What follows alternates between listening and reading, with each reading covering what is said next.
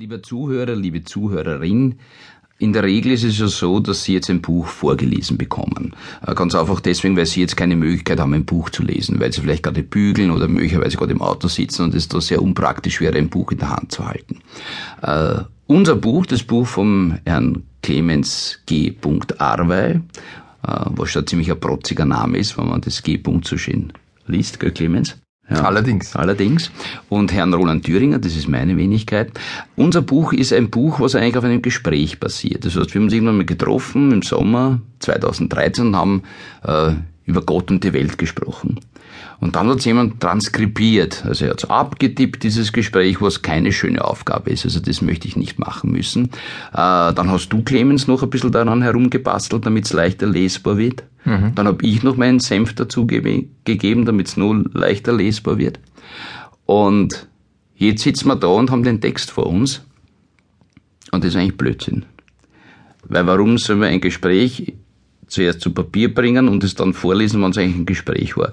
Daher ist unser Vorschlag für das heutige Hörbuch, wir sprechen ganz einfach. Wir lesen Ihnen nichts vor. Und wenn Sie damit einverstanden sind, ist es uns recht. Wenn nicht, ist es wurscht, weil Sie haben es eh schon gekauft.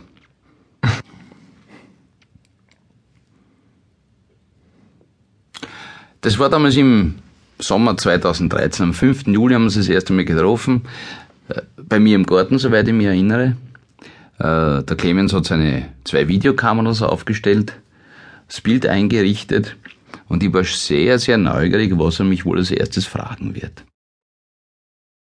Das gute Leben. Und als erstes ist mir gleich der amerikanische Philosoph und auch Begründer der modernen Psychologie William James eingefallen. Der hat nämlich schon vor mehr als 100 Jahren gesagt, Glücklich zu werden, glücklich zu bleiben und Glück wiederzugewinnen, ist tatsächlich für fast jeden Menschen das geheime Motiv für alles, was er tut. Welche Rolle, lieber Roland, spielen Glück und Glücklichsein in deinem eigenen Leben und Schaffen? Naja, ich würde es jetzt gar nicht damit Glück nennen im ersten Moment, äh, weil dann kriegt das so einen Beigeschmack, als wäre irgendjemand anderer dafür verantwortlich. Ja?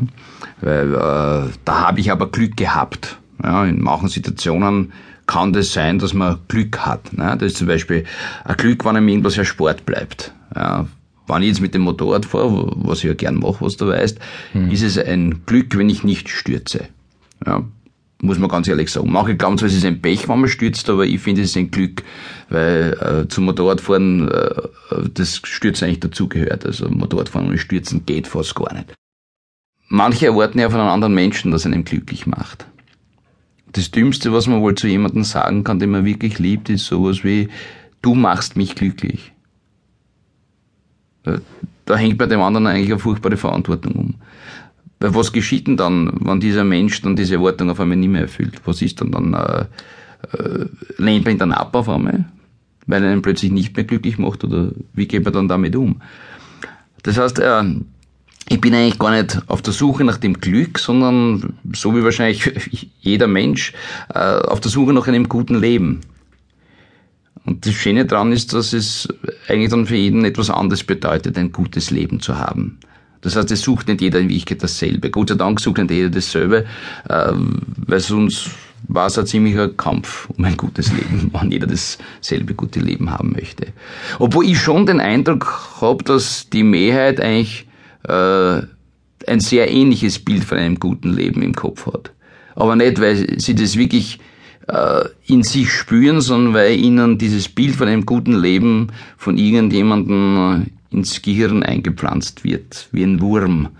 Mhm. Der nennt sich dann gutes Leben, was es aber dann im Endeffekt nicht ist. Weil sonst hätten wir die Mundwickel nicht herunten bis zu den Ferschen hängen. Ja. Weißt du, was ich meine? Ja, okay. Kann ich sehr gut nachvollziehen. Ja.